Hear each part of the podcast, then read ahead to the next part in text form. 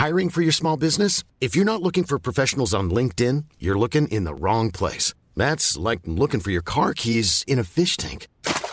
LinkedIn helps you hire professionals you can't find anywhere else, even those who aren't actively searching for a new job but might be open to the perfect role. In a given month, over 70% of LinkedIn users don't even visit other leading job sites. So start looking in the right place. With LinkedIn, you can hire professionals like a professional. Post your free job on linkedin.com slash people today. Bonjour à tous et bienvenue à l'heure des pros ce matin. L'irrespect, l'indécence et la vulgarité venus des bancs de la France insoumise auront marqué le discours d'Elisabeth Borne hier à l'Assemblée nationale. Ce qu'on n'imagine pas dans l'amphithéâtre d'une université, mais pas non plus dans une réunion de famille, à savoir interrompre en permanence celui qui parle, on l'a toléré hier à la Chambre des députés. Quel spectacle Une cohorte d'énergumènes déchaînés qui vocifèrent, qui braillent, qui sans cesse la Première ministre avec grossièreté et sans égard. Et voyez-vous, ce qui m'étonne le plus ce matin, c'est combien les commentateurs passent sous silence cette honte française que fut ce moment d'intolérance, comme si les petits marquis de la presse pratiquaient l'autocensure plus qu'ils ne rapportaient la vérité, l'âpre vérité. Chacun le sait, les indignations de la bien-pensance sont à géométrie variable, ce qui est un brouhaha intempestif quand c'est la France insoumise qui est en cause devient une opération factieuse si le Rassemblement national entre en jeu. Je plains Madame Borne, je plains cette Assemblée, je plains cette gauche qui oublie son histoire, mais surtout, surtout, je nous plains, nous, pauvres de nous. Qu'avons-nous fait pour mériter ça? Il est 9h01, la Minute Info, Audrey Berthaud.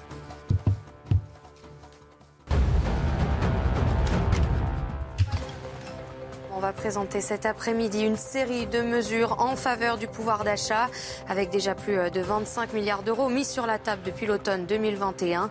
L'indemnité carburant travailleur sera d'ailleurs mise en place le 1er octobre, annonce de Bruno Le Maire ce matin. Les vacances d'été, c'est ce soir et déjà les professeurs se mobilisent pour la rentrée de septembre. Tous les syndicats de l'éducation se sont réunis hier devant le rectorat de Rennes. Ils alertent sur une rentrée qui pourrait être catastrophique à cause du manque d'enseignants. En effet, plus de 3000 professeurs manqueront à la rentrée.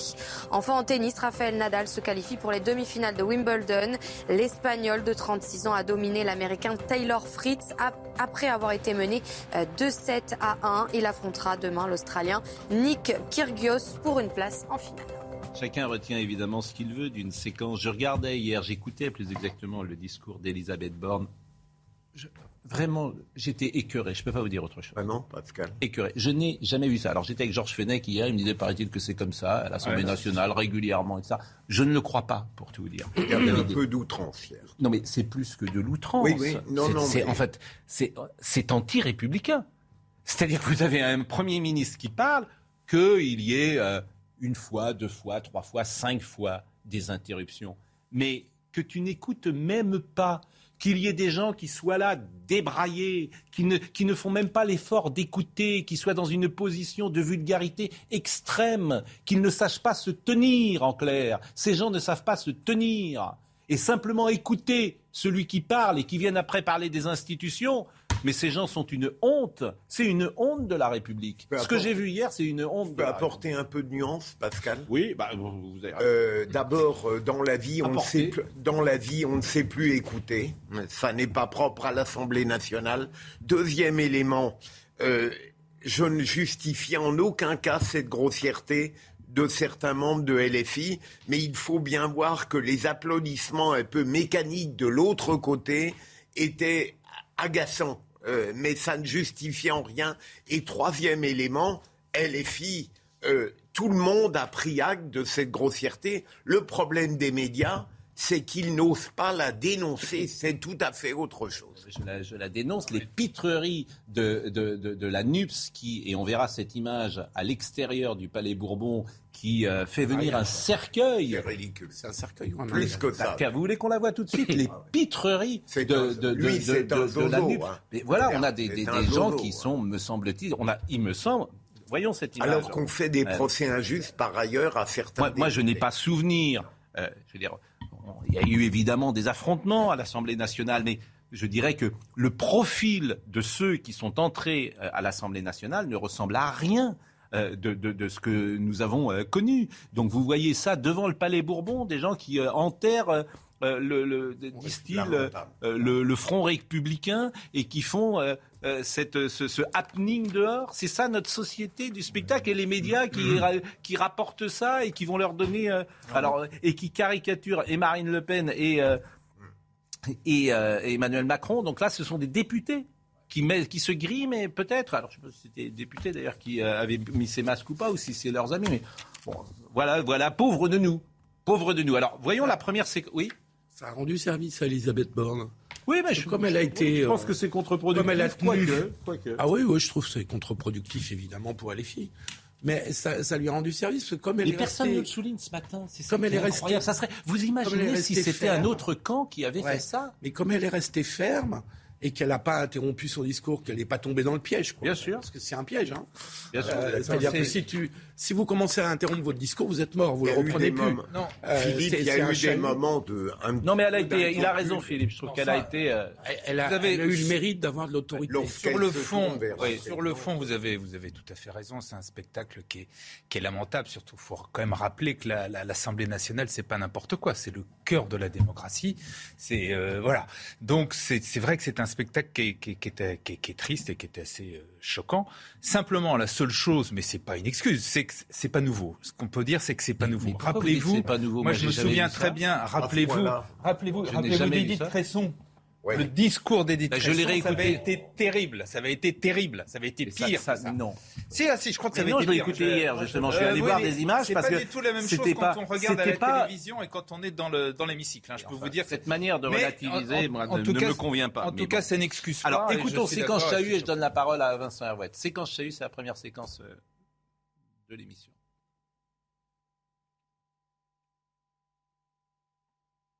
Ensuite, nous devrons soutenir les soignants. Le Covid a mis à jour les fragilités de notre système de soins.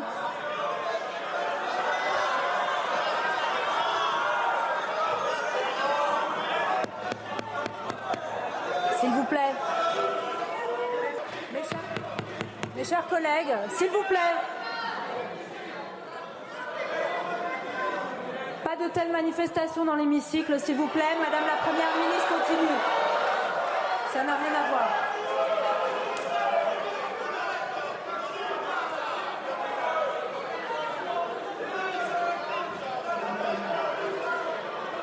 Notre pays a besoin d'une réforme de son système de retraite. Elle ne sera pas uniforme et devra prendre en compte les carrières longues et la pénibilité. Elle devra veiller au maintien dans l'emploi des seniors. Mon gouvernement l'amènera dans la concertation avec les partenaires.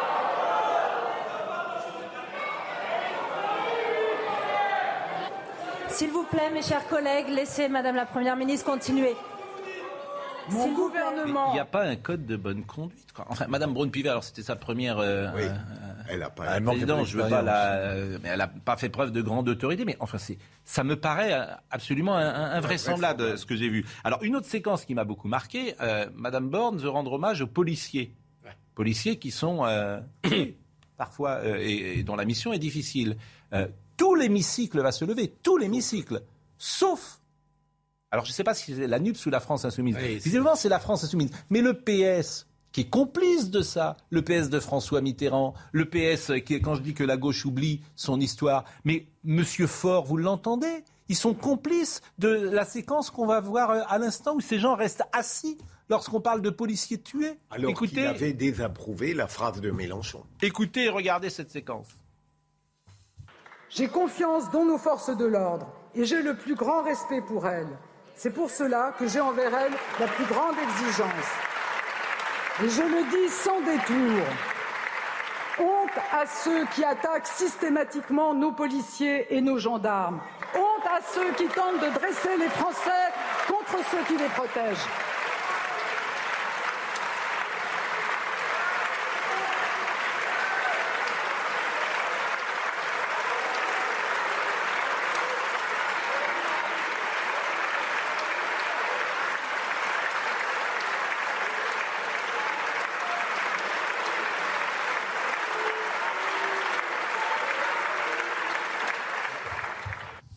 L'hémicycle se lève, du Rassemblement national manifestement aux Républicains, mais ce matin, vous imaginez, je le répète, si, c'était, si ce n'était pas la France insoumise, c'était le Rassemblement national qui s'était conduit comme ça, mais vous en auriez partout.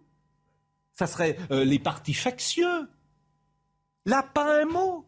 Pas un mot nulle part de tous les observateurs, de tous les commentateurs. L'indulgence après ce qui s'est passé hier.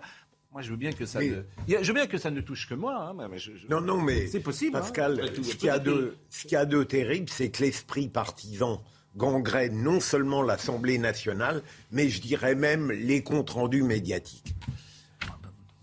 Je ne sais pas. Alors, est-ce que vous trouvez que c'est la chose la plus importante à retenir d'hier? Moi, je dis oui. Non, c'est peut-être pas la chose. Non, je dis non. Moi, je dis, je dis oui, mais après, chacun choisit. C'est choquant. Je dis la seule. Je dis, c'est ce que je retiens. C'est choquant. Ce que je retiens, c'est l'attitude la seule réserve. La seule réserve, c'est qu'hélas, c'est pas la première fois. Ah, c'est récurrent à l'Assemblée. Comme ça. Et que c'est que c'est choquant. Oui, c'est ce que j'ai dit. Sous la Troisième République, c'était. La Troisième République, c'était. Rappelez-vous, c'était. Enfin, rappelez-vous. Bon, j'ai vu les. Ça ressemble. En fait, ça évolue entre le l'âgé, l'âgé, chacun prend la parole, n'importe qui, et en fonction de qui tu es, tu as le droit ou non de t'exprimer, et puis le bizutage, mais bon, ça traduit simplement un rapport de force politique. moi, je trouve que le plus frappant, c'est qu'en fait, ce Premier ministre parle, s'exprime, parle dans le vide parce que le rapport de force politique n'est pas le bon et parce que personne ne reconnaît qu'elle a gagné. En fait, il n'y a pas de victoire désormais. Mm. C'est quelque chose fascinant. Il n'y a plus de victoire politique. Quand vous avez gagné, vous avez quand même un peu perdu. De toute façon, il faut faire de la place à ceux qui ont été défaits. Et puis, quand vous avez, quand vous avez perdu, quand vous n'avez pas été capable d'être nommé Premier ministre, eh ben, vous avez quand même gagné. Vous aurez vous aurez droit finalement, tant que vous n'avez pas reconnu votre défaite, vous avez continué à gagner et vous organisez cette espèce de manif, alors là, qui je trouve franchement honteuse, minable, avec, le, avec le cercueil. Ah bah tiens, on va le revoir, cette séquence. C'est choquant. Mais c'est à l'Assemblée, c'est incroyable. Mais c'est une pitre. Ah oui, c'est minable. C'est organisé par des députés de la République. Et puis en plus, le procès. Revoyons cette image. Le procès sous-jacent de la collusion entre le Premier ministre et le Front National. Revoyons cette le Rassemblement National, et, c'est ridicule. Donc vous avez député de la République est-ce que c'est à, quelques mètres, c'est un député de la République. Vous voyez, euh, Madame Garnier, on reconnaît Madame euh, Garnier. Ils ont l'écharpe euh, des députés, donc qui mettent des roses sur un, cercueil, sigille le Front républicain, et qui vont caricaturer Marine Le Pen et, Emmanuel Macron. C'est pauvre. Il y, a vraiment peu. C'est vraiment, c'est vraiment assez. C'est minable. Mais c'est minable. Moi, j'aime bien la démocratie saignante. Quand vous regardez ce qui se passe en Angleterre, je veux dire, la bronca, quand le Premier ministre parle, c'est classique. Hein, il y a, les gens tapent avec leur, euh, sur leur pupitre et euh, il y a une espèce de, de, de, de houle euh, qui, le, qui le dénonce. Hein. Bon, c'est permanent ça. Mais quand il fait son discours de politique générale, c'est là où les Anglais sont quand même peuvent nous donner beaucoup de leçons. Ils ont l'intelligence de trouver un porte-voix, de trouver un perroquet qui impose à tous le silence. C'est la reine d'Angleterre qui vient lire le discours de politique générale du Premier ministre. Et donc, tout le monde se tait et tout le monde l'écoute. C'est assez efficace. Alors que là, vous avez Madame Borne qui prétend justement n'être pas une professionnelle, ne pas être une et qui a un discours de techno. Alors elle a effectivement les qualités de ses défauts, c'est-à-dire qu'elle encaisse magnifiquement et les politiques visiblement qui, qui beuglent, elle les méprise. Mais Alors, son mépris n'est pas forcément une si bonne, petite, c'est si bon signe que ça. Hein. Petite polémique avec Mathilde Panot, qui euh, après a pris la, parole et euh, manifestement elle, ignore ce qui est aussi un manque de courtoisie. Quand même, elle ignore le passé de Madame Borne et elle a eu une expression malheureuse, un mot malheureux et peut-être davantage, puisqu'elle a parlé, elle a dit vous êtes une rescapée, euh, Mathilde Panot ce qui est, quand même un mot qui n'est pas convenable pour une fille de déportée euh, dont le père précisément n'est pas revenu d'Auschwitz, si vous me permettez. Quand on lit le contexte, on lui fait un procès totalement Bon, bah, écoutez, c'est votre avis. En tout cas, je, moi, moi je vous propose, je vous propose d'écouter ce que d'abord c'est possible, ce que vous dites. Je trouve que pour le moins, c'est un mot qui traduit qu'elle n'a pas écouté le discours de Madame Borne, qui avait parlé de cet euh, épisode-là à l'Assemblée nationale. Pour le moins, il y a des mots qui peut-être qu'il ne faut pas mettre dans euh, certaines bouches certains jours. Mais écoutons euh, Mathilde Panot. Ah ouais, je trouve que je trouve ça pas un bon procès. Les mots sont permis. Madame Borne, il faut le dire, vous êtes une rescapée. Vous êtes la première ministre la moins bien élue de la Ve République. Vous avez maintenu un gouvernement à trous et à sursis. Trois de vos ministres ont été défaits aux législatives. La ministre des Outre-mer a tenu 36 jours avant de prendre la fuite. Que dire du ministre accusé de plusieurs viols, maintenu en poste jusqu'à lundi, ou de celle visée pour des viols gynécologiques, toujours en fonction à ce jour? Le camouflet électoral des législatives porte votre nom, mais vous voilà toujours là. Donc le mot rescapé, je disais que le père d'Elisabeth Borne était décédé à Auschwitz, il est revenu des camps euh, de la mort. Écoutez euh, ce qu'avait dit quelques minutes avant Elisabeth Borne, précisément, puisque ce jour-là, hier, elle avait rappelé euh, cette séquence dramatique.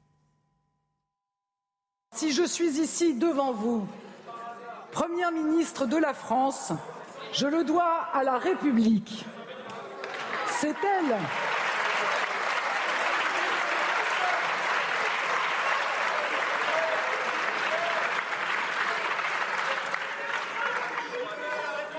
C'est elle qui m'a tendu la main en me faisant pupille de la nation, alors que j'étais cet enfant dont le père n'était jamais vraiment revenu des camps.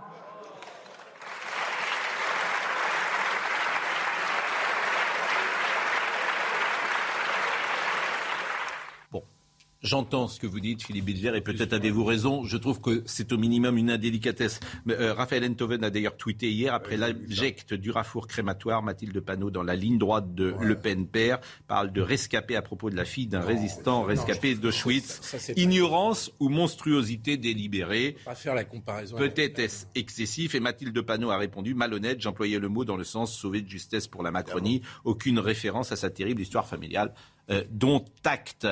Euh, Carl Olive, d'ailleurs, avait également tweeté sur euh, le climat général. Il m'a fait sourire, Carl Olive, parce que hier, il avait mis, il aura fallu moins de 8 minutes aux, artistes de LFI pour confondre l'Assemblée nationale avec le grand cabaret de, Paris, de Patrick Sébastien. Et je peux vous dire que ce n'est pas que de l'amour. Bon, on a une assemblée de zadistes. Vous avez parlé d'assemblée générale, mais non, mais c'est des zadistes. C'est-à-dire que ce sont des gens qui sont là pour foutre le bordel. C'est simple. Je résume, hein. C'est-à-dire, ils sont là. Ce qu'ils veulent, c'est les Français dans la rue. Ce qu'ils veulent, c'est la révolution. Ce qu'ils veulent, c'est détruire à peu près tout ce qui se fait en France. Et tous les moyens sont bons. Voilà ce que j'ai compris hier. Ils n'ont rien révolutionné hein, pour l'instant. Non, mais j'ai compris leur, ce qu'ils veulent faire. On est d'accord Non, mais. Est-ce qu'on est d'accord? Il y a une tradition de chahut parlementaire, Gérard a quand même raison là-dessus que alors, relativiser, attendez, attendez, attendez, jusqu'au bout de mon truc, que les filles a amplifié par des manifestations ridicules comme on a vu. Bon, attention, on est dans une chambre où il y a du pluralisme. Euh, alors je trouve que la façon dont ils se manifestent par leur sectarisme va se retourner contre eux. Euh, mais bon, pour l'instant, il n'y a pas de tragédie non plus. Tout ça fait partie du, de, la comédie politique et parlementaire. Et je pense qu'ils ont perdu des points hier, et les filles. Euh, et je pense que je suis pas sûr qu'ils referont ça à chaque euh, discours de la première ministre. Je dirais que c'est plus grave que vous le dites, Philippe, tout de même, parce que ça montre une insensible, mais, mais dégradation de l'Assemblée nationale, des devoirs qu'elle impose et des droits qu'elle donne. Elle ne représente pas grand-chose. Je, hein. vous répète. Je, je, ne représente déjà pas grand-chose. Hein. Mais je vous répète, ce que je retiens de cette séquence, au-delà de ce qui s'est passé hier, c'est la réaction médiatique. Que je trouve presque encore plus intéressante. et je la mets en perspective si ce n'était pas la France insoumise qui avait fait cela. C'est ça que je retiens et qui, pour tout dire, m'inquiète encore davantage dans l'espace médiatique. Et ça, c'est pas nouveau. Euh, ce n'est pas nouveau. Mais je suis d'accord avec vous.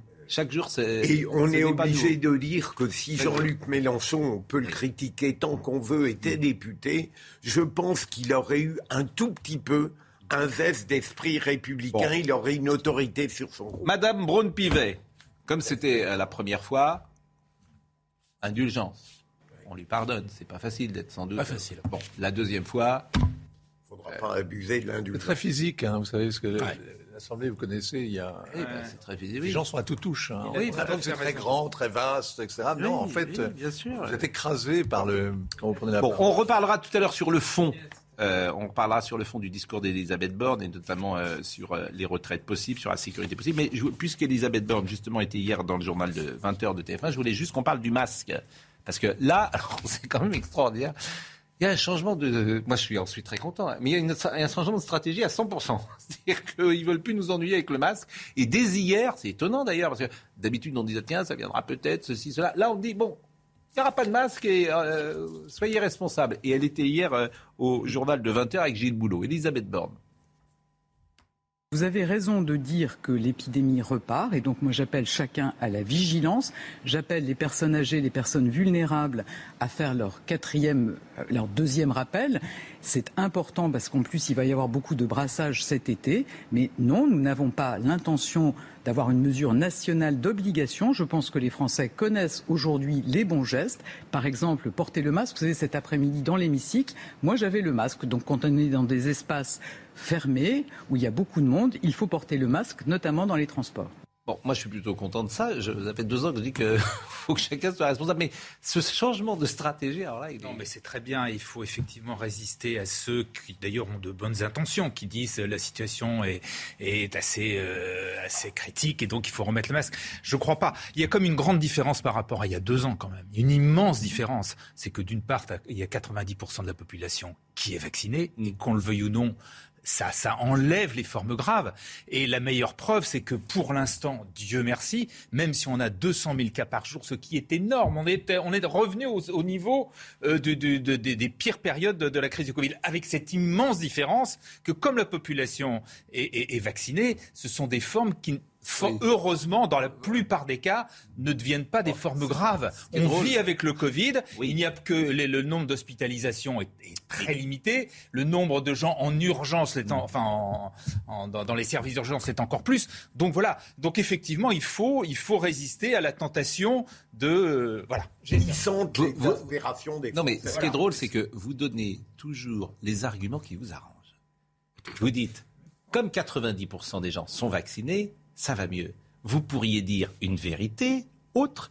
Euh, cette maladie n'est pas la même que euh, le premier Covid. Il se trouve que il est, ce qui est vrai aussi. Ah, c'est non seulement il est différent, mais il est dix fois moins dangereux. C'est-à-dire que l'autre attaquait les poumons et visiblement celui-là euh, est, plus léger. Et, donc les gens ne vont pas à l'hôpital pour ça. Donc vous, pensez que les gens ne vont pas à l'hôpital parce qu'ils sont vaccinés, mais vous pourriez dire ils ne vont pas à l'hôpital parce que c'est moins grave comme maladie. Donc vous donnez toujours les arguments qui vous arrangent. Mais c'est pas non, je ne pas comme Chacun je dis, il y a à la fois, vous avez raison. J'ai oublié une partie. C'est les deux. Il y a à la fois la vaccination et le fait que le variant est moins. Bah, à mon avis, le deuxième est plus oh, important que le premier. Bon, mais peu importe. Grâce à la vaccination. Alors, écoutons. Euh, oui, alors bon. Vous, qui porte le masque Vous portez le masque? Par exemple, vous, vous êtes, je sais que vous prenez le chemin de fer. gorge d'or, oui, oui. oui, vous, prenez le chemin de fer pour aller dans, dans l'Ouest. Oui. Vous, portez un masque? Oui, oui, je porte un masque. D'accord. Vous portez le masque, euh, professeur Jean Bernard? Oui, je porte le masque. Vous portez le masque. Dans les transports. Dans les transports. Et vous, euh, cher Gérard Depuis très peu de temps, depuis 2-3 deux, trois jours. C'est-à-dire ah, qu'on va tous partir en vacances si on n'a pas envie vraiment de tomber malade. Oui, non, mais c'est pour ça que je vous pose la question. Euh, bon. Et vous avez raison d'être prudent et vous faites preuve de responsabilité et je vous en félicite. Écoutons quelques Français interrogés par CNews. Moi personnellement je suis jeune donc en soi j'ai normalement pas trop de risques par rapport au Covid. Mais si ça peut protéger les autres sans trop me contraindre et éviter un autre confinement, moi je suis plutôt pour personnellement. Je pense que ce serait pas une mauvaise idée, ou au moins que les gens se rendent compte en fait que c'est en train de repartir. Et je pense que ça fait déjà quand même quelques années que bah, on vit avec le Covid et que les gens en ont marre, et c'est compréhensible, mais en fait. Euh, il y a des conséquences qui sont dans les hôpitaux et il y a des gens qui, continuent à décéder. Donc, euh. Je pense pas qu'il faut que ce soit obligatoire. Je pense que c'est la responsabilité de chacun en fait de le porter ou pas, selon son envie. Donc euh, non, je suis pas forcément pour que ça devienne obligatoire. Je vous rappelle qu'on vient quand même d'une période où on, mettait un masque sur la plage. Hein. Oui, ce que tu es débile, on est d'accord. Oui, ah bah, je vous... Ah non, mais les masques en extérieur, les masques en extérieur, tout le monde va dire. Hein, on mettait des masques sur la plage, je vous le rappelle. Mon Dieu, quelle période. Écoute, savoir, on ne sait pas. Comment? Je dis avant de savoir, on ne sait pas, disait Voltaire. Oui, d'accord. C'est vrai que tout le Covid, ça a été on a fait des choses un peu dans un sens, un peu dans l'autre. On a fait des erreurs, on a fait, ah, on a appris. Pensez que les gens qui euh, font médecine euh, depuis euh, des années ne savaient pas qu'un masque sur la plage ne servait à rien? Vous, à un moment, il y a eu une. Vous pensez pas qu'il y a eu un peu d'instrumentalisation politique? Dans le sens inverse, je ne vais pas dire une hystérie, mais enfin, les gens étaient exaspéré à l'idée qu'il n'y avait pas suffisamment de masques, etc. À un moment, on a cru que le masque était la, solution absolue contre tout. Du moins, une partie des médecins disaient ça. Et n'étant pas médecin, moi, j'ai entendu, comme tout le monde, des choses qui étaient un peu contradictoires, des décisions du gouvernement qui se contredisaient. Oui, tout ça, c'est vrai. On va marquer une pause. Pas l'expérience. On va marquer une pause. Euh, on parlera de Pagnol tout à l'heure. On parlera euh, de, euh, des Bleus. vous savez que les Bleus les primes des bleus femmes sont dix fois moins importantes que les des bleus hommes en football. Donc vous pourrez donner votre avis. Et puis hier, je le disais, donc je vais le redire, euh, Micheline Boudet est, morte. Alors évidemment, ah. ça ne dira peut-être plus grand-chose à la nouvelle génération. Elle était sociétaire de la comédie française. Euh, elle avait 96 ans. Et euh, Micheline Boudet fait partie de cette génération exceptionnelle. Je crois qu'on va voir d'ailleurs sa photo. Robert Hirsch, Champia, Georges Descrières. Je rappelle à chaque fois que Georges Descrières avait parfois quelques trous de mémoire. On l'appelait Georges Desgruyères à la comédie française. Et je regardais, c'est extraordinaire, il y a une distribution du fil à la patte. Le fil à la patte en 1961, ça avait été créé, puis ça avait été diffusé à la télévision et euh, avec euh, Bouzin qui est joué par Robert Hirsch. Et je regardais la distribution. Euh, ils sont tous morts mais pas tous, curieusement. Et il en reste un. Jacques Charon est mort, Robert Hirsch est mort, Jean-Laurent Cochet est mort, Jean Pia est mort, euh, Paul-Émile Débert, qui est un magnifique comédien, est mort, Georges Descrières est mort, Jean-Paul Roussillon est mort. Euh, tous ces gens sont morts. Mais Jacques Serres, vous vous souvenez de Jacques Serres Ah oui. Jacques Serres, s'il nous écoute, qui a, fait, qui a joué Proust d'ailleurs dans le 14e il y a encore quelques années. Jacques Serres est vivant. Feu follet il est, extraordinaire. Et Catherine Samy, qui était dans cette distribution, est, également euh, vivante. Mais Jacques Serres, s'il nous écoute, eh bien, nous le saluons. Voyez-vous hein, hein, euh, Et Micheline Boudet, bien sûr, euh, paix à son âme, comme on dit dans ces cas-là. La pause, à tout de suite. La Minute Info à 9h30 avec Audrey Berthaud. En Italie, le procès de l'effondrement du pont de Gênes s'ouvre aujourd'hui. Les images chocs de l'effondrement avaient fait le tour du monde. C'était il y a 4 ans. 43 personnes avaient perdu la vie. 59 personnes seront donc aujourd'hui sur le banc des accusés. Au Royaume-Uni, le ministre chargé de l'Irlande du Nord, Brandon Lewis, démissionne du gouvernement de Boris Johnson, un de plus. Le Premier ministre britannique est confronté à une avalanche de départ. Près de 50 membres du gouvernement ont déjà quitté leur poste depuis mardi soir. Ils mettent en l'honnêteté de Boris Johnson et lui reprochent de nombreux scandales. Enfin, près de 6 Français sur 10 s'opposent au rapatriement des enfants de djihadistes français détenus en Syrie. C'est le résultat de notre dernier sondage CSA pour CNews.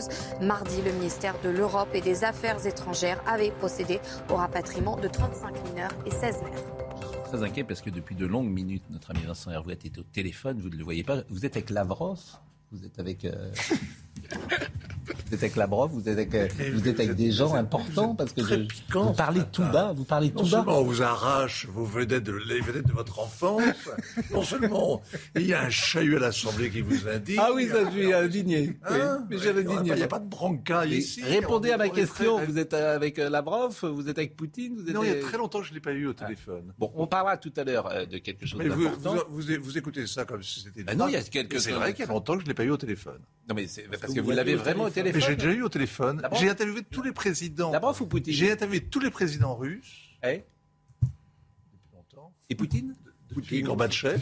Eh mais euh, pas Poutine. Bon, ah, oui. Ah, vous jamais, oui, oui. Mais Lavrov, Lavrov, était un type extrêmement aimable, vous savez, avant de devenir cette espèce de repoussoir universel, mmh. ce type que tout le monde déteste, il y a eu une espèce de, de métamorphose de Sergei Lavrov, qui était euh, pourtant à une époque... On parlera tout à l'heure. Et, le visage humain. On est en... La, le la barbarie. On est avec Benjamin Morel qui va nous renseigner sur euh, un point technique des masques euh, en masques dans les villes et est-ce que c'est légal ou pas Il va nous dire si c'est possible ou pas. C'est ce qu'a décidé euh, Christian Estrosi. Mais on parlera tout à l'heure de quelque chose qui m'intéresse. Euh, évidemment, c'est que euh, le Kremlin n'est pas du tout content des conversations téléphoniques vues à la télévision. Dans le documentaire de France 2 la semaine dernière, où on voit Emmanuel Macron parler avec Poutine. Pendant neuf minutes, on a la conversation. Alors, c'est formidable parce que c'est un moment de vanité élyséen qui, en fait, est une sorte de suicide diplomatique. C'est-à-dire qu'à partir du moment où vous faites ça, eh bien c'est terminé. Vous n'avez plus aucune chance de jouer le rôle d'intermédiaire qu'on prétend avoir depuis. Si c'est vrai, si c'est vrai, ce que vous dites est terrible, parce que ça veut dire que Emmanuel Macron est irresponsable. Non mais attendez, je peux faire. Bah, si c'est si, vrai, ce que vous dites je est terrible. Peux jouer, je peux, je peux être vaniteux comme un pan et dire ah moi j'ai Lavrov au téléphone. Mais là, ce que je vous dis, c'est un constat qui est vraiment. Bah, donc, donc, donc ça veut dire qu'il est, ça veut dire qu'il est irresponsable, et c'est très grave. Non. Si vous dites ça, ça veut dire qu'on a un président de la République qui est irresponsable. Le président s'exhibe dans un numéro de com qui dure une heure et demie, qui est très bien fait au par nos confrères de France 2. Bon. Mais c'est un, c'est un journaliste embedded, vous savez comment on dit quand on est au front, embarqué dans le, dans le, dans le dispositif élyséen, mm. et c'est un grand numéro de propagande. Tout est bien là. Sauf que l'usage diplomatique fait qu'on ne, on ne rend jamais compte. D'ailleurs, des conversations entre chefs d'État. Deux choses. Quand l'Australien a cité un SMS il y a un an, le Premier ministre australien a cité à la presse australienne un SMS de Macron, l'Élysée indigné a dit que c'était vraiment parfaitement inélégant et scandaleux. et, je me souviens d'Emmanuel Macron disant également quand Boris Johnson a communiqué par un Twitter, on n'est pas des lanceurs d'alerte, on ne communique pas comme ça. Deuxième chose, deuxième chose, quand il y a quelques mois, euh, Macron a parlé au monde d'une conversation avec Poutine sur le cas de Navalny. C'est sorti dans le journal. Ça a eu un effet désastreux. C'est-à-dire que, à partir de ce moment-là, les Russes ont considéré que les Français étaient des petits otaniens, hein, des petits suppôts de l'OTAN, des, jouets des États-Unis, et qui n'avaient plus besoin de s'intéresser à ce qu'ils racontaient. Donc pendant des mois, on a été, euh, on n'avait plus accès à, à, il n'y avait plus de dialogue avec les Russes. On est revenu quand même dans le jeu grâce à la crise en Ukraine. Et maintenant, pour juste petit succès de montrer qu'il parle avec Poutine et qu'il lui fait la leçon en droit pour lui montrer qu'à quel point il lui tient. Donc qu'a dit le Kremlin? Bah, le Kremlin dit bah la colère est évidente. Bah c'est terminé.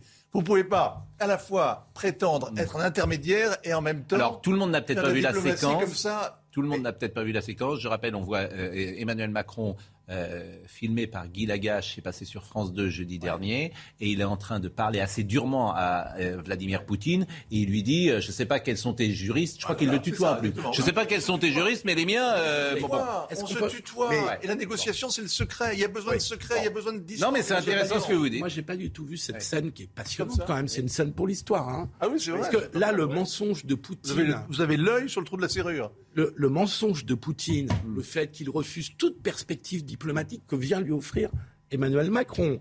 Le fait qu'enfin il a réussi à faire bouger les Ukrainiens sur Minsk, sur lequel ils voulaient pas bouger parce que ça leur posait plein de problèmes. Maître du monde. Euh, euh, bah oui, mais là on voit en gros. Philippe Bilger. On voit en gros le mensonge, pour le mensonge énorme de Poutine. Philippe Bilger. Quand on voit le reportage qui est très bien fait, euh, moi j'ai été surtout frappé par l'impuissance de la diplomatie classique. Évidemment. Le verbe ne peut rien ne peut rien. Mais il n'y a pas de diplomatie, il n'y a que de la com. Oui, ah enfin. La diplomatie, c'est de la négociation, c'est de la durée. Ça prend du temps, ça demande du secret. Ça n'a rien à voir avec ah, tout le ça. secret, d'accord. Rien à voir. Ce que le film montre, c'est la duplicité totale de Non, ce que le film montre, c'est à quel point le président donne l'impression d'être seul, entouré de gens qui ne sont, euh, qui forment une cour. Et puis, absolument, son entourage ne paraît pas terrible. Mais c'est un euphémisme. Il, assiste. Je, trouve que c'est pas agréable pour les conseillers diplomatiques ah que j'ai trouvé plutôt d'un bon niveau euh, dans cette séquence, si vous permettez, notamment le conseiller qui avec le conseiller allemand, le conseiller français. Sincèrement, au contraire, j'ai trouvé que c'était des gens qui le vous avez trouvé ah Pascal. Alors moi, je crois que le documentaire est passionnant, mais ce que dit, ce que dit, voilà, il est passionnant pour nous journalistiquement est vrai, mais ce que dit Vincent est effrayant peut-être. Oui, c'est un acte politique de la part de Macron. Bah oui. Et il est en train de dire avec ce documentaire que la voie diplomatique, elle est morte avec Oui, mais, voilà, oui, mais ça. on ne doit pas trahir des discussions euh, qui sont qui sont. Oui, c'est un document pour les. Benjamin Morel. Où êtes-vous Benjamin Morel. Pascal, je suis là. Ah, comment ça va? Vous êtes devant une bibliothèque. bien et vous? C'est votre bibliothèque C'est ma bibliothèque, en effet. il y a des trous, hein Il y a des trous, hein Regardez derrière, là, il n'y a pas de... Moi, j'aime bien... Les... Alors, évidemment, on ne peut pas savoir ce que vous lisez, mais vous devez lire des livres, euh, des essais. C'est des codes plus que des romans. Des codes, euh, des codes Des livres de droit de temps en temps. Des livres de droit. Bon, bah justement, ça tombe bien que vous, euh, vous allez peut-être en ouvrir un pour nous donner la réponse à ma question. On va écouter euh, Monsieur Estrosi. Il y a un recours qui a été déposé parce qu'il euh, souhaite mettre le masque dans les transports à partir de lundi prochain. Et paraît-il que ce n'est pas forcément légal. C'est le tribunal administratif qui en décidera. Écoutez Christian Estrosi hier. J'ai pris mon arrêté avec d'autres maires de la métropole de Nice, euh, je pense à celui de Cagnes-sur-Mer, de Saint-Laurent et d'autres pour que il y ait dans la continuité des transports métropolitains sur un réseau de 2500 km de voirie, chacun qui à partir de lundi, euh, sur euh, la base d'un arrêté commun que nous avons pris avec les maires, porte le masque de manière obligatoire. Ce sont les bus, ce sont les bus, c'est le tramway. Alors, monsieur, là, je m'adresse à l'homme qui est professeur de droit public. L'expert. L'expert. Bon. Euh, qu'est-ce qui va se passer? Est-ce que le tribunal administratif va retoquer ou pas? C'est compliqué à dire à ce stade-là. Ce qu'il faut bien avoir en tête, c'est que grosso modo, vous avez des mesures de conduite de police administrative au niveau général, au niveau national. Et donc, quand un tribunal administratif, ensuite le Conseil d'État évalue ça, il évalue toujours la proportionnalité. Est-ce que nationalement, on a pris des mesures proportionnées au regard de l'indice épidémique, etc., etc., du R qui évolue? Et euh, si c'est pas le cas, eh bien à ce moment-là, il annule la mesure. Si jamais c'est le cas, il la confirme. Au niveau local, vous pouvez prendre des mesures qui sont des mesures qui vont être des mesures plus dures que les mesures nationales, mais à condition que vous ayez une situation locale qui va être une situation locale singulière et qui va justifier, parce que vous avez une population plus fragile, parce que vous avez un taux d'incidence plus important, parce que vous avez une surcharge hospitalière plus grande, eh bien que vous preniez ces mesures locales. Est-ce qu'aujourd'hui il y a une singularité à Nice? C'est pas évident. Alors j'ai regardé un petit peu avant l'émission les euh, indices épidémiques concernant Nice. Alors je me trompe peut-être, là pour le coup je ne suis pas du tout épidémiologiste, mais a priori on n'a pas de singularité niçoise. Alors ça peut se justifier ensuite peut-être d'une autre façon, c'est-à-dire que à une autre époque, avec des indices euh, à peu près similaires, on avait un masque dans les transports envisagé au niveau national. Donc il y a une forme même si elle n'ouvre pas forcément un contentieux, mais il y a une forme de carence de l'État en la matière qui pourrait être considérée par le tribunal administratif et qui pourrait permettre, justifier que localement, par prévention, on prenne des mesures plus grandes. Donc avoir entre ces deux euh, éléments, eh bien, ce qui peut être retenu par le tribunal administratif pour accepter de soit censurer d'annuler l'arrêt, soit au contraire, eh bien, de le confirmer. Bon, je vous reconnais bien là. J'allais dire, je suis bien avancé, si vous voulez. Mais c'est vrai que. C'est très imprédictible. Mais non, mais chaque sujet demande de la nuance et je, vous taquine parce que c'est vrai que euh, je vous demanderais bien une intuition, un pronostic, mais comment demander une plutôt, intuition, un pronostic? J'ai plutôt l'intuition que le, enfin, à voir, mais que le, le, TA ne n'annulera pas. C'est-à-dire que on est quand même face à une situation aujourd'hui dans les transports qui est, de manière générale, encore une fois, je suis pas épidémiologiste, hein, mais qui part problématique dangereuse, un tribunal administratif et qui probablement mènera dans quelques semaines au niveau national, qu'on le souhaite ou qu'on le regrette, à des mesures prises au niveau national. Je vois mal le TA annuler euh, un, tel, un tel arrêté municipal. Eh ben, écoutez, c'est un avis euh, et c'est demain euh, que le TA, comme vous dites, le tribunal administratif, rendra son, on dit son arrêt, son jugement, son verdict? On dit... on dit un jugement pour un tribunal administratif. On dit un jugement. Il faut être précis. Je vous remercie grandement. Vous allez prendre des vacances, Monsieur Morel? Oh que oui. Ah. Je vais dans le nord parce qu'il paraît qu'il y a une canicule. Donc du coup, je vais aller. Qu'est-ce que vous appelez le nord Le nord de l'Europe, le nord de la France, le nord de. Le nord de l'Europe pour le coup. là où il fait froid. C'est-à-dire, vous allez où? On part en Islande. Ah oui, vous êtes très curieux quand même, partir en Islande. vous avez raison sans doute, mais c'est vrai que vous êtes... Euh, bon, non mais écoutez, bon, bon voyage en Islande, hein. il y a des fjords, c'est magnifique, hein. ça doit être très très intéressant. Pour les plages, c'est sans doute différent, mais euh, je ne doute pas que ce soit un bon voyage. Donc, bon courage à la plage, Pascal. Bonne vacances en Islande. Pas de commentaires particuliers sur euh, ce masque dans, à Nice? Le, point, c'est la particularité niçoise. Ah c'est cela que le théâtre va examiner. Oui, mais manifestement, il n'y en a pas. Non. Il n'y en a pas, Justement, donc je... Il a fait un pensez vous, monsieur. Vous pensez peut-être pas... Euh, pas forcément comme l'expert. Oui. Pas comme l'expert. Non, mais c'est une question de, d'esprit général. Est-ce que oui ou non, on est pour davantage de euh, décentralisation, de rapprocher les décisions des, des territoires? À titre personnel, oui, moi je suis pour. Donc ça me. Après, c'est à chaque élu. Le maire, il est élu, hein, donc il, a à rendre compte devant ses électeurs. S'il prend cette décision. Il, voilà. il va rassurer son électorat oui, bah, très âgé. Qui ah, Arrêtez avec l'électorat très âgé de Nice. Quoi. Il y a des gens.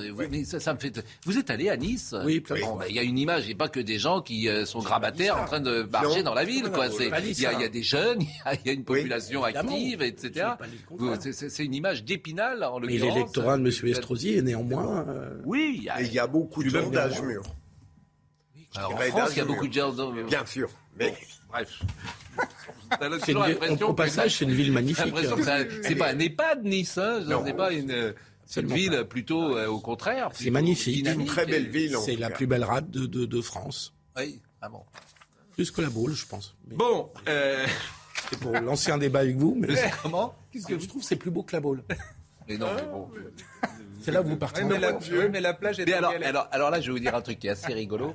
Euh, le maire de Nice, précisément Christian Estrosi, vous savez où il va en vacances? À la boule À la boule. il y va généralement au mois de juillet. Qui est-ce qui s'occupe de la promotion de Nice Le maire de la boule. Donc là, dans les 15 jours, il sera, je pense, plus à la boule qu'à Nice. Et le maire de la boule va en vacances à Non, Nice. le maire de la boule s'occupe de diriger la communication de Nice. Exactement. Bon, le discours d'Elisabeth Borne. Maintenant, nous revenons à cela sur le fond cette fois. Revenons à la politique. Oui, nous, bah, nous, revenons, nous faisons quelques allers-retours. On a fait le chahut, on a fait les masques et euh, on revient sur le fond à ce discours. Qu'y a-t-il euh, Comment vous le décodez Est-ce qu'elle a parlé à droite, les retraites, la sécurité? Il y a deux, trois sujets sur lesquels je veux, votre avis m'intéresse. Écoutons d'abord le sujet de Florian Tardif.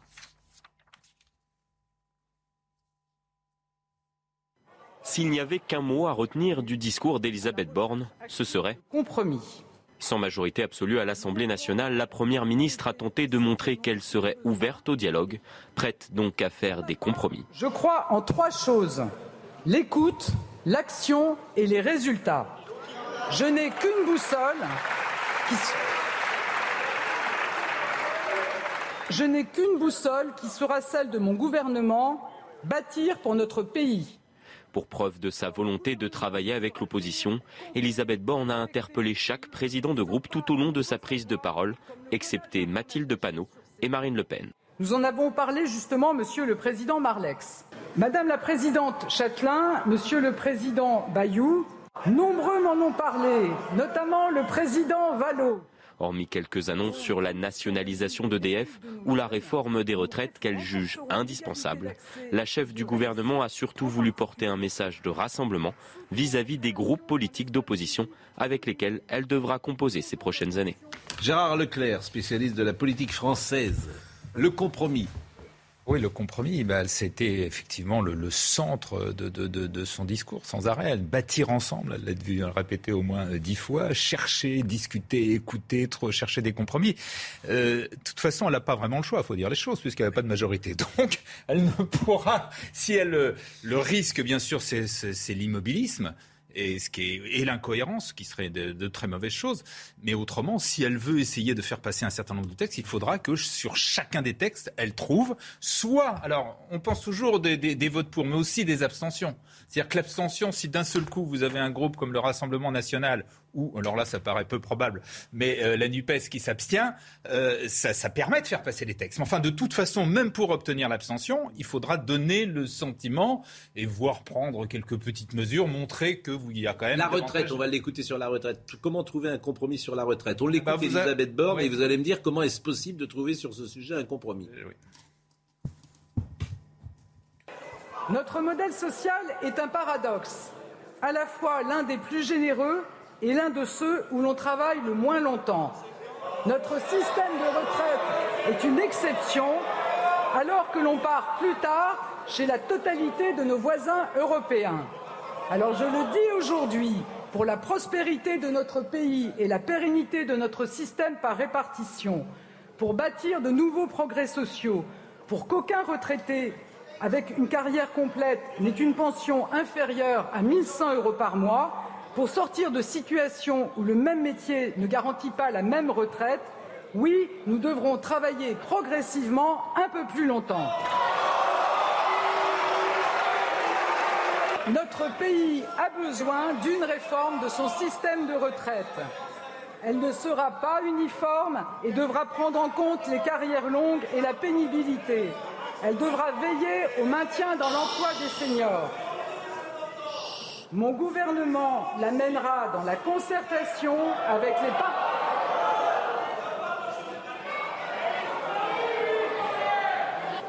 S'il vous plaît, mes chers collègues, laissez Madame la Première ministre continuer. Mon gouvernement l'amènera dans la concertation avec les partenaires sociaux en associant les parlementaires le plus en amont possible. Elle n'est pas ficelée, elle ne sera pas à prendre ou à laisser, mais elle est indispensable. Bon. C'est le seul moment où elle a eu, mais c'est vraiment. Oui. C'est le seul moment où elle fait une vraie ouverture, c'est-à-dire qu'elle parle de la réforme des retraites. Oui. Et elle ne cite pas le chiffre emblématique voilà. de 65 ans. Donc là, elle fait une ouverture. C'est le seul moment du discours. exemple. Elle, fait, elle, elle, ne cite pas le chiffre qui lui Chiffre qui fâche. Fâcherait, 64 ou 65. Et elle dit quand même, par exemple, elle parle des carrières longues, elle parle de la pénibilité. C'est-à-dire que là, c'est quand même des petits signaux qui sont envoyés. la pénibilité. C'est pas nouveau. Oui, mais le, le, le, le, redire parce que ça, voilà, ça fait partie. C'est-à-dire que. Mais comment trouver un compromis Concrètement, qu'est-ce qui va se passer selon vous? Est-ce que ça va être l'immobilisme, comme vous avez dit? Ah ouais. C'est rien. Personne ne peut savoir. Il y a, ah, la, la catastrophe, de... la catastrophe possible, c'est l'immobilisme. C'est-à-dire qu'on ne fait plus rien. L'immobilisme et la démagogie. C'est-à-dire que vous avez deux sortes de mesures, deux sortes de lois. Vous avez les lois qui peuvent plaire, qui sont euh, euh, sur le pouvoir d'achat. C'est sûr que quand vous dépensez de l'argent, vous avez quand même des petites chances d'arriver à trouver un compromis. En revanche, il y a toute une série de lois qu'il va falloir passer sur la sécurité, sur la santé, sur l'éducation, sur la transition Moi, je, écologique, je qui ne seront pas des mesures qui seront agréables. Qu'est-ce qui va se passer eh ben, Au mois de juillet, soit elle trouvera des compromis au cas par cas texte par texte, soit elle les trouvera pas, et si elle les trouve pas, il ne se passera rien. C'est là, Pascal. Ce qui serait une catastrophe. Ce qui serait une catastrophe, parce que le pays a besoin de réforme. Je souligne un point technique, pardon. Hein. Oui. Euh, Emmanuel Macron a nommé 20 ministres députés. Hmm. Ça veut dire que la majorité, puisqu'il faut, il y a un suppléant, mais il ne rentre en fonction qu'un mois après. Hmm. Donc ça veut dire que tout au long du mois de juillet, les macronistes n'ont pas 250 sièges, hmm. ils en ont 230. Et donc c'est plus difficile d'obtenir le vote d'une loi, parce que 230, c'est en gros l'ANUPS mm. plus le RN. S'ils votent contre, c'est à peu près autant. Et donc il va falloir qu'ils obtiennent l'abstention des républicains pour faire passer la loi. On se demande d'ailleurs pourquoi il faut un mois. Euh, c'est une règle constitutionnelle pour éviter qu'il date de 58. ça n'a pas de sens. vous savez pourquoi? Est-ce que vous savez pourquoi? Oui, c'est pour éviter les allers-retours entre, entre gouvernements et, et, Parlement qui avait marqué la quatrième République. Oui. Mais, mais voilà. Donc, il faudrait remplacer immédiatement. Le ministre rentre euh, au gouvernement et son suppléant est en place vous, vous êtes vraiment progressiste, en fait. Vous l'ignorez, mais il y a une règle, il y a une tradition. si la tradition s'est maintenue jusqu'à présent, c'est parce qu'elle a une raison. Et, laquelle correspond à un besoin. Et laquelle Ils viennent vous le dire. Non. Ça correspond à un besoin. ça correspond à une nécessité. Il n'y avait pas d'aller-retour en huit jours. C'est pour ça que ça tient. C'est pas pour ça. Moi, je la connais la raison. De la même manière qu'on ne diffuse pas les conversations entre chefs d'État, de la même manière on, on écoute le Premier ministre. Exactement. Mais je la connais la raison parce que je me suis renseigné. Alors, ah bon, allez, alors allez-y. La raison, c'est euh, exactement, j'aime bien. La raison, c'est exactement. D'ailleurs, on, est là pour lui. Quelques grands avocats font comme ça. La raison, c'est que le député a un mois pour savoir si vraiment il veut être ministre parce qu'il a été nommé ministre et on lui donne un mois pour euh, valider son choix. Il, peut, il a un mois pour revenir à l'Assemblée nationale. Ça vient de la quatrième, qu'il y a des gouvernements. il y a des gouvernements. C'est pas sérieux. Si, si, ah oui, c'est pas un bon argument. Ah bah, euh, pardon, vous décidez, vous, vous dites au gouvernement, oui, je suis bah d'accord. Vous n'avez pas besoin d'un mois de réflexion bah pour si, savoir. c'est exactement pour ça. Oui, mais euh, non, je vais dire autre chose. Oui, mais alors faut l'enlever, faut les. C'est un détail. Parce qu'à quatrième, il y a des gouvernements qui duraient 15 jours. C'est pour ça aussi. Bah, quatrième, Pascal, oui, je voudrais revenir sur euh.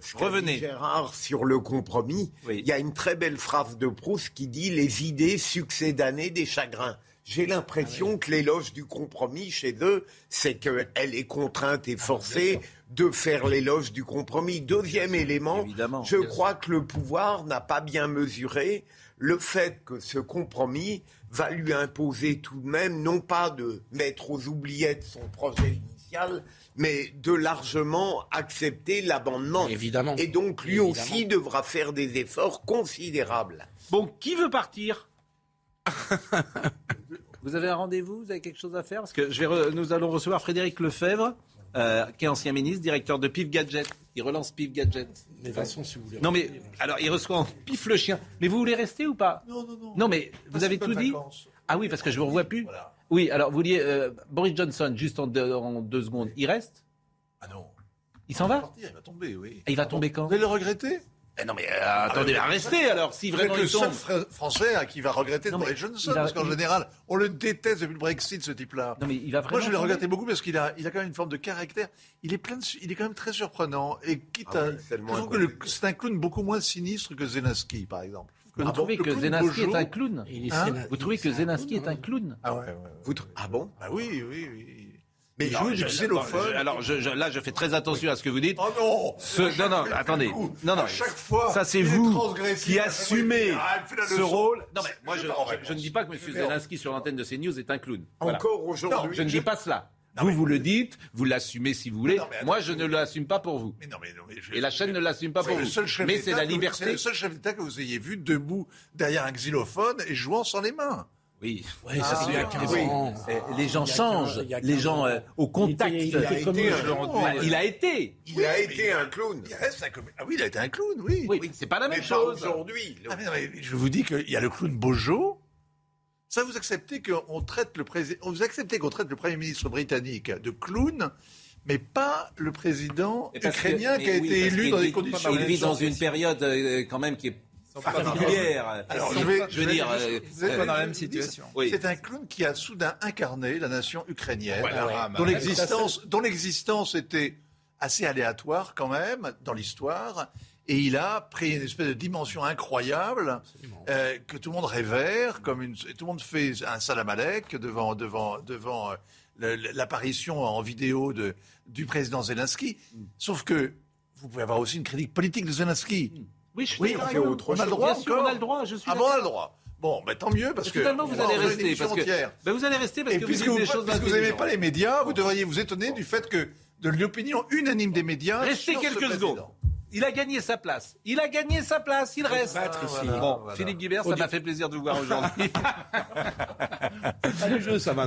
Bonne, c'est qui perd gagne. C'est qui perd gagne. Moi, je voulais partir. Non, mais c'est ou Philippe ou Gérard? On va voir euh, qui part. Et après avoir parlé de Poutine, on parlera de Pif le chien. Cette émission parfois n'a ni queue ni tête, certes, mais bon, euh, Pif, mais c'est bien. Mais restez, restez, restez, parce que. Paf. Euh, non, mais c'est. Et puis on parlera de Pagnol également, puisqu'on sera avec Nicolas Pagnol. Vous vous rendez compte la chance d'être le petit-fils de Pagnol C'est le gestionnaire des droits de la succession Pagnol.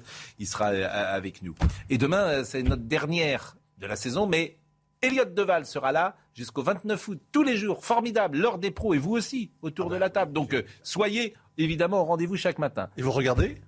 Moi, si je regarde Oui. Bah, je, quoi, je regarde, je suis en vacances. De temps en temps, je regarderai, mais j'ai le droit de faire autre chose dans la vie. De temps en temps. Non? La pause, à tout de suite. C'est une vraie question. La Minute Info, puisque nous sommes un poil en retard. Euh, Audrey Berthaud. La nouvelle indemnité carburant sera mise en place le 1er octobre. C'est ce qu'a annoncé ce matin Bruno Le Maire chez nos confrères d'Europe 1. Cette aide concernera les travailleurs à revenus modestes et les gros rouleurs. De son côté, la ristourne de 18 centimes sur le litre de carburant disparaîtra progressivement à la fin de l'année. Agendas rappelle ses glaces vanille vendues en France. Le groupe a détecté des traces d'oxyde d'éthylène, un pesticide cancérogène interdit en Europe. Quatre lots sont concernés. La marque s'excuse auprès de ses clients et assure qu'ils seront remboursés. Enfin en football, c'est la fin d'une ère à Marseille. L'emblématique gardien de l'OM, Steve Mandanda, quitte le club pour rejoindre le Stade Rennais. Il a disputé 613 matchs sous le maillot phocéen, un record.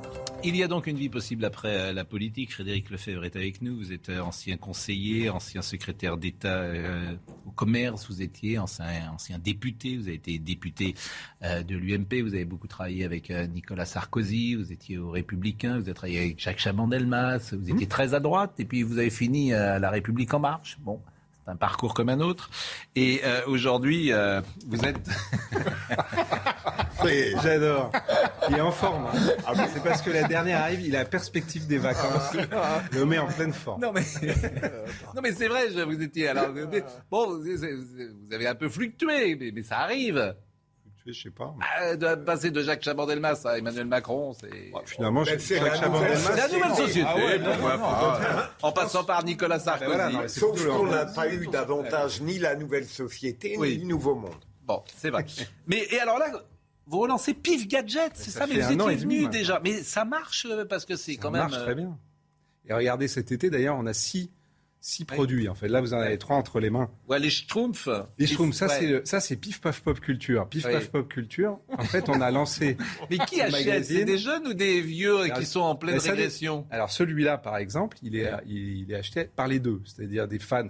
Ça, c'est un spécial magie. Il y a une grande histoire, Pif et la magie. Donc là, vous retrouvez des gens mythiques. Vous avez euh, Fabien Olicard, Eric Antoine. Euh, ça vous dit quelque chose quand même Oui, oui, Eric Antoine. moi, je lisais, honnêtement, je lisais pas pif hein, quand j'étais. Non, non, mais même là, en dehors de ça, c'est sur les plus grands magiciens. Oui, les grands magiciens aujourd'hui. Et ça, il y a cette histoire de pif. De la même façon, vous verrez. Bernard Billis aussi, grand magicien. Je dis Bernard Billis. Eh oui, oui. Mais dans le futur, pareil, vous allez voir avec le cirque, on est en train de faire des choses avec le cirque, parce que là aussi, il y avait une grande histoire sur le cirque. Sur les gadgets, les, jeunes, des jeunes générations se sont intéressés à la mm. science, à la recherche avec PIF. Le premier microscope mis à la portée de tous les Français, c'était dans PIF. D'accord. Donc en fait, PIF et son gadget. Et là, je vois super écolo. Donc, vous avez récupéré même PIF et gadget. Mais, parce qu'en fait, vous verrez ce, cet été, par exemple, on a mm. une opération qui s'appelle Jette pas ton plastique, la planète est fantastique, qu'on fait avec mm. l'Académie du climat. Et de la même façon, on sort un, album. Jette pas ton plastique. on sort un album qui s'appelle Tempête sur la planète. Et qui est en fait un album ludo-éducatif sur le plastique dans les océans. D'accord. Et en fait, sur nos combats, de la même façon que vous, vous avez vu qu'il y a 30 millions d'amis qui est notre partenaire, sur la protection des animaux. vous êtes en train de formater les gosses déjà. Euh, The Explorer, ça vous dit quelque chose The Explorer, c'est euh, Olivier Chiabodo, avec cette plateforme formidable, qui a eu deux Apple Awards. A une entreprise française qui est saluée dans le monde entier. Hmm. Bah, c'est notre partenaire. On est en train de préparer d'ailleurs beaucoup de choses sur la protection des espèces. Euh, ah oui, c'est très, c'est très politiquement correct. C'est tout simplement. mais c'est simplement la grande tradition de PIF. Eh, bah, j'ai vu. Et vous faites ça très bien. Bon. Non, mais pif d'ailleurs. Moi, j'avais acheté qu'une fois. Par Je vous jure que c'est vrai. parce que je comprenais les bandes dessinées, je ne voyais rien, donc j'avais du mal à voir dans les bulles. Bon, mais j'avais acheté une fois pif. Les poissons-auteurs. Non, c'était parce qu'il y avait euh, des petits trucs, tu pouvais faire avoir des dinosaures à l'intérieur. les pifis, c'était. tu mettais ça dans un aquarium et bon. Les parents étaient un peu inquiets parce qu'il y avait un dinosaure dans ma chambre, mais il n'est jamais venu. Et les grands souvenirs, c'est ça. c'est ça, j'avais Et là, on a. J'achetais pas ça. Et là, on a. les albums Panini, mais bon. Là, on a un gadget magique. Oui, c'est quoi bah, C'est la boîte escamoteuse ou la boîte ah. avaleuse de pièces. Voilà, on essaye. Ah bon, vous avez. On va voir. Est-ce que vous avez un gadget magique Regardez, regardez. Attends, regardez. Hein C'est quoi la, boîte avaleuse de pièces. Oui. Mais sa pièce. Je vais vous expliquer. Oui. Ok. Politicien un jour. Oui. Politicien un jour, voleur toujours. Ah oui, ben c'est ça. Ben alors finalement, vous êtes resté le même. On vous donne de l'argent, vous gardez pour vous. Exactement. vous êtes comme politique. Vous avez gagné une pièce. Vous avez gagné une pièce. Ça, ça va permettre aux gamins de se faire de l'argent de poche. Ben, je vous la donne pas. C'est resté un journal communiste. C'est resté un journal communiste. Bon, euh, vous, ne connaissez vous ne connaissez pas sans doute Farida Hamadi. Elle est avec nous et vraiment, je la remercie. C'est la suppléante du député de la France Insoumise de Marseille, Sébastien Delogu. Et elle accuse ce dernier de s'être servi d'elle comme rabatteuse des voix de quartier et des musulmans. Il aurait tenu des propos méprisants et humiliants à son égard. Je salue Madame Hamadi qui est avec nous. Bonjour Madame Hamadi. Ah, elle n'est pas là. Elle était là il y a une seconde, mais voilà, ça revient, me dit euh, Marine Lançon. Alors, ça s'est passé au soir du second tour des élections législatives. Sébastien Delogu, est donc un député de la France insoumise, ne lui aurait pas laissé prendre la parole pour remercier ses électeurs. Euh, elle affirme avoir été menacée par des hommes proches de Sébastien Delogu après avoir dénoncé le comportement de ces derniers. Et elle a écrit sur euh, Facebook, c'est pour ça que moi je me suis permis de l'appeler, mais là encore personne ne l'appelle, c'est la France Insoumise, donc les gens n'appellent pas manifestement. Euh, ils, ont plus de droits que les autres. elle dit ceci sur sa page Facebook.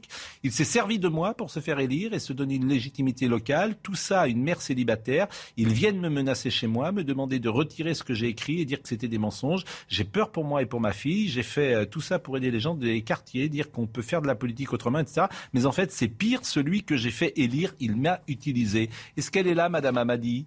Bonjour Madame Amadi. Oui, je suis là, bonjour. Merci d'être avec nous parce que votre témoignage est absolument glaçant. Que s'est-il passé avec euh, celui qui a été élu, Monsieur Sébastien Delogu de la France Insoumise?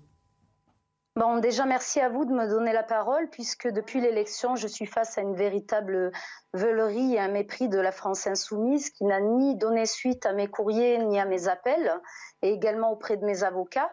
Donc euh, merci effectivement donc de me laisser la possibilité de m'exprimer. Alors ce qui s'est passé, c'est que déjà au cours de la campagne, j'ai subi euh, diverses paroles racistes. J'ai vu les responsables de la NUP, euh, en l'occurrence de la France insoumise ici à Marseille, qui effectivement euh, ont, utilisé une technique illusoire de virer les personnes qui, ont tenu ces propos-là, mais ça n'a été qu'illusoire, puisque passé le premier tour, ces personnes ont été réintégrées. Et donc au niveau du respect, ça, n'a été que du mépris depuis le premier jour, quoi. Hein, et c'est ce que je dénonce. Euh, ensuite, ce qui s'est passé, c'est que dès le soir de l'élection, ben, à partir du moment où il a fallu que je prenne la parole pour remercier nos militants, on m'a clairement euh, dit, il m'a clairement dit, ce n'est pas nécessaire, je t'ai eu, je t'ai utilisé, c'est comme ça, c'est la vie. Donc effectivement, j'étais en véritable euh, état de choc. Je n'ai même pas pu euh, savourer une once de victoire. Je suis rentrée directement chez moi. Le lendemain, j'ai essayé de reprendre contact avec ses responsables ici sur Marseille. Et dès lors où j'ai essayé de reprendre contact, ben, ça a été, euh, comment vous dire, un double choc puisqu'on m'a supprimé de tous les comptes Telegram relatifs à notre campagne électorale, de tous les groupes dans lesquels j'étais inscrite et on m'a invisibilisé totalement, que ce soit sur Internet ou sur Facebook, concernant, euh, euh, effectivement ma participation à l'élection de M. Delogu. Mais vous êtes toujours suppléante, néanmoins aujourd'hui vous avez été élue comme suppléante. Euh, bah écoutez, je suis élue comme suppléante. Si vous allez sur le, site de l'Assemblée nationale, effectivement, mon nom apparaît, mais il n'y a que ça qui apparaît. C'est-à-dire que je suis dans, dans euh, un silence total. Je ne sais même pas quel est le suivi euh, de ma fonction, puisque à ce jour, nous avons essayé d'entreprendre différentes sortes de médiations. Je, rappelle juste que je ne souhaite pas jeter du discrédit à la gauche puisque je suis une militante active et engagée sur mon secteur, reconnue auprès des habitants, et c'est ce qui m'a effectivement freiné à dénoncer ces agissements. Au départ, je cherchais à avoir justement euh, un dialogue, une médiation, mais j'ai reçu que des fins de non-recevoir. Mon directeur de campagne qui me soutient a essayé également d'entreprendre des discussions auprès de son parti politique, puisque je suis représentante de la société civile. Et malheureusement, malgré son expérience qui prévaut et sa notoriété, ben, lui également a reçu des fins de non-recevoir. En, lui disant, elle est sans parti politique, le soufflet ne prendra jamais, qu'elle fasse ce Ils n'ont pas compris que c'était dans leur intérêt que cette affaire ne s'ébruite pas. Deux choses. D'abord, euh, évidemment, euh, votre témoignage. Euh, on, attendra bien sûr la version de Monsieur Delogu, Sébastien Delogu. Hein, bien sûr, il faut toujours entendre les deux témoignages. Ce que vous dites nous apparaît absolument sidérant. Je lance d'ailleurs l'invitation à la France insoumise et à Monsieur Delogu s'il souhaite répondre. Évidemment, notre antenne lui est bien évidemment ouverte à Monsieur Delogu. Je trouve ça sidérant. Je trouve sidérant plusieurs choses. D'abord que cette histoire soit très peu médiatisée. Là encore, je fais le parallèle si ça arrivait dans un autre euh, dans un autre parti, je ne doute pas que vous seriez invité sur tous les plateaux de France et de Navarre. Madame euh, Amadi, suivez mon regard. Et la oui, oui, je, pense aussi. Ben, voilà, je suis absolument sidéré. Et puis la deuxième chose, évidemment, qui va avec, c'est que ça montre un comportement de la France insoumise qui, là encore, est absolument sidérant et des pratiques qu'on découvre qui sont sidérantes. Euh, on, a dit, on a lu hier la lettre de Monsieur Bouaf et ce dit, ce qu'aurait dit Clémentine Autain votre témoignage. Ce sont des pratiques que euh, me semble-t-il, on peut ou pas exister dans la vie politique euh, française. Euh, Monsieur Delogu, vous avez son téléphone, j'imagine, vous avez essayé de le Oui, oui. En Mais en fait, j'ai été bloqué de Telegram, j'ai été bloqué dès le lendemain de la victoire où j'ai écrit à Monsieur Bompard parce qu'il y a quand même eu un parti de gauche qui a essayé d'écrire en mon nom aussi pour essayer de contacter la France insoumise en expliquant que c'était loin de l'éthique de la France insoumise et des valeurs et puis que je le reconnais moi-même puisque c'est ma troisième participation à une campagne. J'ai fait la campagne des municipales avec le printemps marseillais. J'ai fait la campagne des départementales où j'ai été suppléante du Parti communiste et, donc du deuxième binôme de la France insoumise. Et puis même eux sont sidérés face à ce mépris, à cette veulerie. Madame Amadi, est-ce que je suis le premier média national qui vous contacte? Tout à fait. C'est quand même fascinant. Ce pays est fascinant, je vous assure, ce pays est sidérant faut toujours entendre les deux témoignages. C'est-à-dire que nous sommes le premier média national qui contacte Mme Hamadi et qui rapporte cela. Pour le moins, ça mérite quand même d'être traité, me semble-t-il, euh, euh, quelques jours après une élection euh, législative. On aurait pu considérer, Pascal, que ça n'était peut-être pas fondamental tout de même comme information. Ah bah, ça montre quand même des comportements. Vous imaginez, je le répète, si ça se passait dans un autre parti. Suivez mon regard. Je suis d'accord. Suivez mon regard.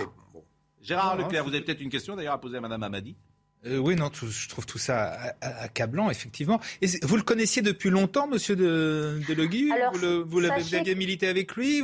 Comment vous êtes devenue sa suppléante? Alors sachez qu'il se prétend effectivement être de la circonscription euh, des quartiers nord. Je rappelle que nous avons été élus avec le, plus fort taux d'abstention de Français.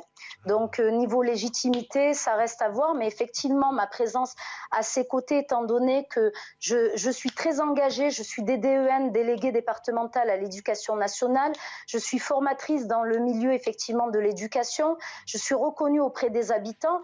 Donc euh, mon engagement à ses côtés fait qu'il a bénéficié de mon ancrage local. Monsieur Delogu se prétend habiter notre secteur, mais vous pouvez, euh, je vous mets même au défi d'aller euh, sonder toutes les personnes du secteur. Il est inconnu au bataillon.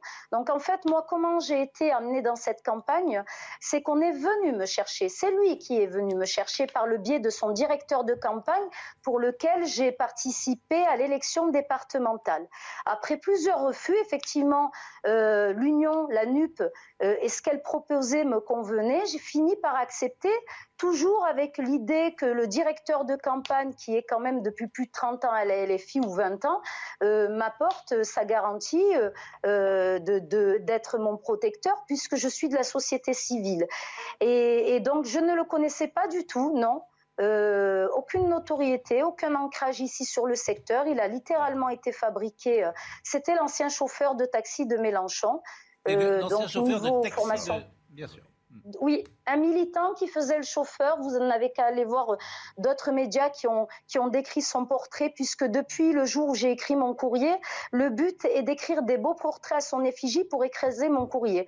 Donc c'est simplement un militant qui était chauffeur de Mélenchon depuis plusieurs années, qui n'a aucune formation politique et qui n'a aucun, aucun militantisme connu sur le terrain. Donc on nous l'a imposé comme ça. Euh, sur le secteur, dans une circonscription qui était euh, pratiquement gagnable. Bien sûr, il lui fallait un faire valoir. Sauf que moi, je suis contre la, je suis contre effectivement euh, les non promesses tenues. Je me suis engagée que pour plusieurs raisons il devait s'engager activement auprès des habitants, m'ouvrir une permanence parlementaire pour pouvoir recevoir les doléances de nos administrés mmh. et travailler effectivement les dossiers problématiques sur le terrain. Il devait également signer euh, euh, il a fait une promesse pour signer 37 euh, mesures euh, à l'association Le Mouvement des maires isolés et il n'a rien fait de tout ce qu'il a promis. Et chacun sait que M. Delegui, effectivement, est l'homme de confiance de M. Mélenchon à Marseille. Il était son chauffeur, mais aussi son garde du corps. Il, aurait pu avoir une bonne conduite. Il y a un lien, oui, il y a un lien très fort entre deux. Bon, écoutez, j'espère d'abord que. J'imagine. Excusez-moi, commencer un mandat comme ça, je trouve que c'est médiocre. J'entends ce que vous dites. J'entends ce que vous dites. La seule limite à ce que vous dites, c'est qu'on n'a que votre version. Euh, oui, bien sûr, bien sûr. Et, il faut toujours euh, entendre les deux versions. Euh, la presse locale, quand même, fait état de ça. C'est la Provence à Marseille. J'imagine quand même que c'est un, un, sujet, s'il n'est pas traité à l'échelon national, j'espère qu'il est traité au niveau local. Mais écoutez, là, il y a des médias qui s'emparent, des journaux, effectivement, localement, qui s'emparent. Mm. Et je, je, bénéficie malheureusement de, de ma non-visibilité, c'est-à-dire qu'hormis Facebook, je, je, ne suis inscrite sur aucun réseau social. Je suis plutôt une militante qui travaille sur le terrain. Je suis pas quelqu'un de mégalo ou avec un ego démesuré pour euh, me publier euh, dans toutes les actions que j'effectue. Et, et, et, et l'AFI, la France Insoumise Marseillaise, en joue, puisqu'au jusqu'à maintenant, on lui eh ben, J'espère et je vais suivre, et pardonnez-moi de vous couper, mais je vais suivre l'actualité nationale cette fois-ci et j'espère que euh, des euh, rédactions euh, de France vont donner, d'abord vont enquêter, hein, bien, bien, évidemment, et je répète que M. Delogu, Monsieur Delogu s'il souhaite prendre la parole, il pourra la prendre sur cette antenne, mais j'espère que vous serez. Ce serait bien en plus en face à face, parce que aujourd'hui, j'ai même pas eu cette possibilité. J'ai gagné, on m'a jeté comme un Kleenex. Mais bien sûr, ce sont des méthodes, et, c'est des méthodes en plus qui montrent effectivement, parce que si c'était la première fois, mais il y a des méthodes, ce qui se passe à la France insoumise, il y a quand même beaucoup de témoignages maintenant euh, qui reviennent régulièrement avec des comportements qui paraissent euh, étonnants, qui méritent en tout cas euh, qu'on puisse en parler. Merci beaucoup, Madame Farida Amadi. Faites attention à vous quand même parce que effectivement, faites attention à vous parce que ce n'est pas toujours simple. Monsieur Frédéric Lefebvre, on disait tout à l'heure, vous avez écouté l'Assemblée nationale hier, vous avez regardé? Non. Ça vous intéresse plus? Vous savez, j'ai tourné la page et avec grand bonheur.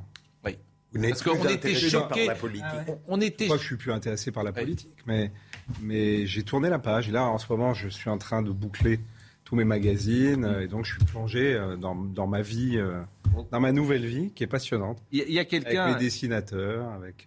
Il y a quelqu'un qui s'appelle Stéphane, euh, qui est euh, parce que qui, qui, qui, est de la BAC euh, que j'avais vu et, avec qui je suis devenu, avec qui nous correspondons, parce que sur le terrain parfois on rencontre des gens et ça. Il dit est-ce que vous pouvez lui rendre la dent de Rahan qui était dans, dans Pif eh manifestement la dent de Rahan il a perdu. Le collier de Rahan bien sûr. Ah oui le collier de Rahan. Ça, ça fait partie des, beaux projets de gadgets ouais, pour l'avenir. On, parlait. Le là aussi. Vous, avez vu les images Le Le coutelas de Rahan. de Rahan. Mais vous avez vu des images quand même de l'Assemblée nationale hier? Pour tout dire, euh, pas vraiment. D'accord. Parce qu'on était surpris de l'agitation et quoi plus que ça, même oui, de l'irrespect. De... Y compris le témoignage qu'on entendait là, mais vous savez, la violence de la politique, c'est une des raisons pour lesquelles je suis heureux d'avoir tourné cette page. J'ai fait 40 ans de la, de la politique, vous avez rappelé, j'ai commencé avec Chaban. Oui. Et je suis très content aujourd'hui d'être euh, dans le monde des enfants avec Pif et ça a toujours été comme ça quand vous étiez avec Chaban en pleine dépression. Hein. Avec, oui, avec Chaban, c'était aussi violent. Quand Chirac, par exemple, part avec 42 ça personnes. A toujours été très violent. ça a toujours été violent, selon été très violent. Là, la différence, c'est qu'aujourd'hui, euh, les coups bas qui étaient menés euh, l'étaient généralement feutrés. Mm. Tandis qu'aujourd'hui, ils sont sur la place publique. Il y a, a peut-être aussi un, un, problème de niveau, parce que Chaban et cette génération-là, c'est pas les, les personnes que je vois il y a un problème d'éducation, sans doute. D'éducation. d'éducation. Exactement. Bon, euh, on va appeler Nicolas Pagnol dans une seconde. Simplement, ce petit sujet peut-être qui vous a fait réagir. Euh, L'euro féminin a commencé. Philippe Bézière, grand amateur de football, à vous je donne la parole. En cas de succès de l'euro féminin, qui se dispute donc actuellement en Angleterre, les Bleus toucheront 24 000 euros chacune. Or, l'année dernière, il y a eu l'euro masculin des garçons. Ils auraient gagné 300 000 euros s'ils avaient gagné. Donc est-ce que vous pensez que les femmes doivent être payées comme les hommes, pour les fédérations, au moins, ce que fait l'Espagne, ce que fait euh, les États-Unis, ce que font les États-Unis. Euh, pour les clubs, c'est autre chose. On comprend qu'il y a des recettes qui euh, sont différentes. Mais symboliquement, la fédération française ne le fait pas, alors que la fédération espagnole le fait. Qu'en pensez moi, moi, je pense que l'égalité est nécessaire, mais il faudrait diminuer pour les hommes. C'est hallucinant. J'apprends que c'est 300 000 euros. C'est rien, 300 000 euros. Ah oui, Dans le football, 300 000 euros Non, non, mais je sais que dans le football, c'est pas beaucoup, mais n'empêche que c'est délirant. Un joueur de football, c'est rien. Oui, mais c'est invraisemblable pour moi. Ah bon Oui, je trouve que c'est jeté là. Mais parce que je... c'est comme si on ne percevait pas euh, à quel point la société est sensible à ces disproportions. On ne donne pas 300 000 euros à un footballeur parce qu'il a fait son métier. Oui, mais pourquoi? Mais il en fait gagner. Euh, parce que, en fait gagner 10. Parce que je trouve qu'en soi, c'est indécent. D'accord. Alors, Neymar, par exemple, qui gagne 30 euh, euh, ou 40 millions. Pour moi, c'est de la folie pure. Alors, c'est quoi votre système?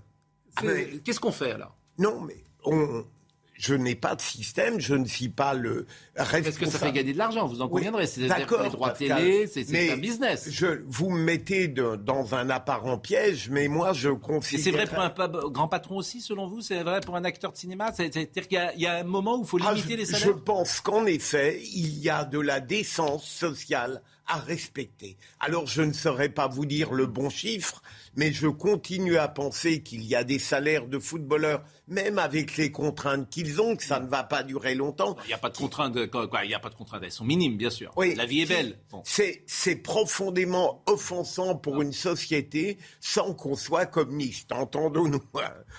moi, je, je pense qu'il y a une exigence de décence globale et qu'on la respecte pas. Euh, y a une nouvelle qui vient de tomber, et alors, vous êtes très fort. Boris Johnson va démissionner. Ah bon? Il va Bien sûr, il va démissionner. Alors, c'est Marine qui me le dit. De la tête du parti, c'est ça euh, De la tête du parti conservateur. Il démissionne jeudi. Vous nous l'avez annoncé il y a cinq minutes. C'est une information de la BBC. Je vous ai coupé, pardonnez-moi. Non, non, mais ça valait la euh, peine. Parfois, à force de voir des prophéties. Vous avez bien fait de rester. Ah bah j'ai bien fait de vous garder, si j'ose dire. Bravo, bravo, euh, Pascal. Mais je le sentais. J'ai deviné, c'est ça l'intuition journalistique. Vraiment votre moment. Voilà, du pif. Voilà, c'est voir du pif. C'est formidable. Non, mais il va démissionner. Alors, quelles sont les conséquences s'il démissionne euh, du, la tête du Parti conservateur Quelles sont les conséquences? Parce qu'il ne démissionne pas de, de Premier ministre. C'est automatique. quasi automatique. Ça, va, les deux vont aller ensemble. La question qui se pose, c'est il n'y aura pas d'élection, donc il va falloir que le Parti conservateur trouve un leader parmi tous ceux qui viennent de lui planter un coup dans le dos. On a même vu le chancelier de l'échiquier, qui est bien placé, qu'il a nommé mardi et qui mercredi est venu le voir en lui disant il vaudrait mieux que vous partiez. C'est le ministre de l'économie, le chancelier. Voilà, des finances, oui. Exactement, bravo. Et donc, euh, il, y a, a, priori, il avait tué tous, ces, tous ceux qui risquaient de. tous ses rivaux, mais finalement, ils ont. On va trouver. On va, ils vont trouver. les Anglais sont très pragmatiques une expression qui est drôle. On dit d'habitude, c'est les rats qui quittent le navire. Là, c'est le navire qui quitte le rat. qu'est-ce qui va devenir Vous savez qu'à propos de rats, vous savez que les écologistes de Paris ne souhaitent pas qu'on euh, dératise, ah, euh, qu'on dératise la capitale. Et le parti animaliste dit qu'il faut laisser vivre les rats. Je fais juste une petite parenthèse. Euh, non, mais on, en est là. On en est là. Donc, on en est là. Donc, les rats, faut laisser vivre les rats à Paris. Je vous jure, c'était pas. Je fais juste une petite parenthèse. Tout ça est vrai. au Conseil de Paris, euh, il y, a une fronde en disant non, il ne faut pas euh, tuer les rats. Bon. Laissons vivre les rose beef aussi. Sans le savoir. Et, donc, euh, qu'est-ce qui va devenir Bon, donc qu'est-ce qui, va se passer? Il démissionne jeudi, ça va être très rapide? Eh bien, il, il, a une nouvelle vie pour lui. Oui, non, mais ça va être très rapide. Mais après la politique, qu'est-ce qu'on fait? On fait de la télé. Il va faire une émission. Il va aller sur les réseaux américains. Parfois, c'est l'inverse. Hein. On fait de la télé, puis on va être candidat à la présidence. Non, il va, il va faire. Vous partez longtemps cet été? Je ne sais même pas si je vais revenir. présentateur, vous savez. Vous savez, un talent d'improvisation. Bon, il nous reste 4 minutes. Euh, bon, euh, tout le monde est d'accord ah, il répond pas, Monsieur Pagnol. Bon, sur les, primes, c'est un petit sujet léger. Euh, moi, je, Vous trouvez que c'est indécent Oui, je trouve. Il y a un moment, il y a un problème de cohésion sociale qui fait que les, écarts. Et d'ailleurs, vous l'avez dit, c'est vrai aussi pour un certain nombre de très très grands patrons. les sommes sont tellement gigantesques qu'il y, y, a un moment, ça va pas quoi. Mais oui, mais c'est quoi Je suis bien incapable de dire la oui, mais alors, limite. Mais, alors, euh, par exemple, un, grand chanteur, un grand acteur, un grand comédien, tous, ces gens-là qui sont payés. À un moment, c'est-à-dire que c'est très bien. Parce qu'ils payent des impôts, ces gens-là. Oui, mais même, même ils font tourner le système. Bien évidemment que dans une société, faut, pour qu'il y ait du dynamisme, etc., il faut que les gens puissent gagner beaucoup d'argent, etc. Mais il y a un moment où les sommes sont tellement invraisemblables que ça pose, me semble-t-il, un problème de cohésion sociale. Voilà. Bon. Semble et que dans une société logique, civilisée, il devrait y avoir, je sais pas, une marge qui va de 1 à 20 ou à 30 si vous voulez, mais pas au-delà. Je crains que nous soyons minoritaires. Eh ben, je ne sais pas, parce que dans... dans je pense qu'il y aurait des effets pervers dans ce que vous dites, mais enfin... Bah, oui, non, mais aussi, rien, la perfection n'existe pas, mais quand même, là, on a, je pense qu'on atteint actuellement, c'est quand même, c'est assez nouveau. Depuis quelques années, des, des, des écarts qui sont tels des... Enfin, ce qui s'est passé depuis dix ans, l'enrichissement d'une toute petite minorité de la population, ça finit, je pense, ça va finir par poser un problème de, cohésion sociale, je vous dis. Non, il me semble. Moi, j'ai l'impression que c'est vieux comme le monde. Oui, j'ai l'impression que là, ça vieux comme le monde et que l'autre système, ça s'accélère. Et surtout, en fait, il y a une question qu'on ne se pose pas, c'est l'utilité sociale des, métiers. Oui, mais justement. Non, mais parce qu'il y a des métiers aujourd'hui où les gens sont d'une utilité sociale exceptionnels pour nous tous et qui sont parfois extrêmement maltraités plus que les échelles. Les professeurs, par exemple, les gens dans les hôpitaux, les... mais il n'y a que les journalistes qui mettent en avant en permanence leur utilité sociale en disant qu'ils sont les défenseurs de la démocratie, parce que justement, on peut douter de non, mais il n'y a pas que les journalistes, il y a les Puisqu'on parle du football, regardez, regardez ce qu'était le football il y, a, il y a 40 ou 50 ans, ou même il y a encore 20 ou 30 ans. Comment étaient payés les footballeurs? Euh, parlons de Raymond Coppa, parlons de Michel Platini, etc. Est-ce que c'est devenu aujourd'hui Il y a quand même, c'est plus du tout le. Vous êtes bien d'accord avec moi Vous savez pourquoi? Mais oui, il y a bien sûr qu'il y a des explications. Ça n'empêche qu'à l'arrivée, ça s'appelle la mondialisation. Oui, vous la voulez la mondialisation. Donc qu'est-ce qui se passe? Qu'est-ce qui se passe? Les droits sont plus importants. Pourquoi? Parce qu'aujourd'hui, Lionel Messi, euh, il est euh, regardé en Chine. Et que lorsque euh, le championnat de France ou le championnat anglais est vendu, il est vendu aussi en Chine. Donc il y a plus de recettes qu'il y avait. C'est-à-dire qu'il y a 10, 15, 50 fois plus de recettes qu'il n'y avait avant. Vous l'avez voulu, la mondialisation ah ben, elle est là et après vous dites ah ben oui les gens sont plus riches. Bah oui, on n'a jamais dit qu'elle était la heureuse. La mondialisation c'est pas l'histoire de la vouloir ou de pas la vouloir. La, mondialisation elle s'est imposée. Je, je à trouve tout le que Frédéric a, Frédéric a raison et c'est un autre problème que celui du foot. Euh, si on euh, il y a une hiérarchie sociale euh, pour le plan de l'utilité qui est complètement infirme. Et si on refaisait tout, il y aurait des métiers qui devraient être euh, tenir le haut du pavé, mais pour ça, il faudrait accepter l'idée d'une révolution totale. Il nous reste une minute du haut du pavé. pour saluer Pip Gadget. Alors, on l'achète comment? En kiosque? En kiosque. On peut s'abonner? 15 000 marchands de journaux, je leur rends hommage. D'accord. On peut, il y a des versions numériques? Non, il n'y a pas de version numérique parce que volontairement, voilà, on défend le papier, on défend le gadget. Euh, on a aussi Pif, le chien, le Pif, Vintage. et là, c'est sympa parce que c'est une réédition des, de, de strips des années 50 ah, bah, d'Arnal. Bah, je vais faire ça, je fabrique la voile du bateau. Tiens, je vais faire Moi, j'ai gagné un abonné. J'assemble les bouchons entre deux. J'ai gagné un abonné à ma droite. Voilà. Non, mais je, voilà. Quelle potion magique es-tu? Alors, hier, je portais un t-shirt, une robe, un polo. Je sais pas ce que c'est. C'est bon. J'accuse le colonel Moutarde avec euh, la corde dans le bureau. Tu vois, eh. On va jouer à ça. Moi, j'aimais bah, bien. Il faut jouer à tout ça. Exactement. Le Cluedo, le Milborn. Et alors, il y a. Bon, c'est fini. Non, juste un truc. On, lance, on lance de nouveaux. de nouvelles équipes, de nouveaux personnages. Et ça, c'est très sympa. De même qu'on a, je parlais de Tempête sur la planète tout à l'heure, qui est en librairie, mm. on a les Chronocums. Les Chronocums, je vous l'offre, Pascal, sont des hommes préhistoriques qui sont plus débiles que les dinosaures. Ah bah j'en croise quelques-uns autour de moi régulièrement. Pour vos vacances. Donc euh, ça va, ça va pas me changer. La minute info.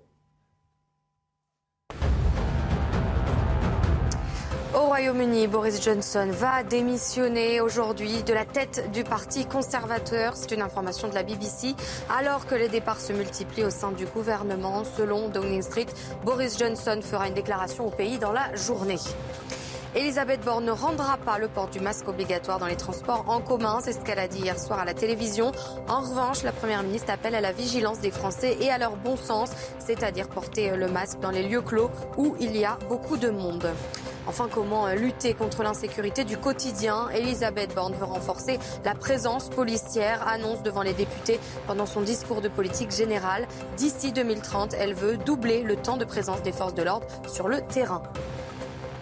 Euh, qui est passé par notre émission pour nous donner de ses nouvelles et euh, de son engagement dans, exactement dans PIF euh, Gadget notamment. Merci à l'excellent Vincent Hervouet qui avait annoncé ah la démission de Boris Johnson. Boris Johnson à 9h40, effective à 10h20. Alors ça, vous êtes, euh, le Nostradamus. Je ne savais pas que Boris écoutait votre émission. Et bien sûr, vous êtes le Nostradamus du PAF. Audrey Missiraka était à la réalisation, Eric euh, Boimard était au son, Ludovic Liebar était à la vision, Marine Lançon, bien sûr, Arthur euh, Muriot, évidemment. Nelly Denac, qui est là, que vous apercevez peut-être euh, dans le couloir de CNews et qui va prendre notre place dans une seconde. Euh, l'info se poursuit donc sur CNews.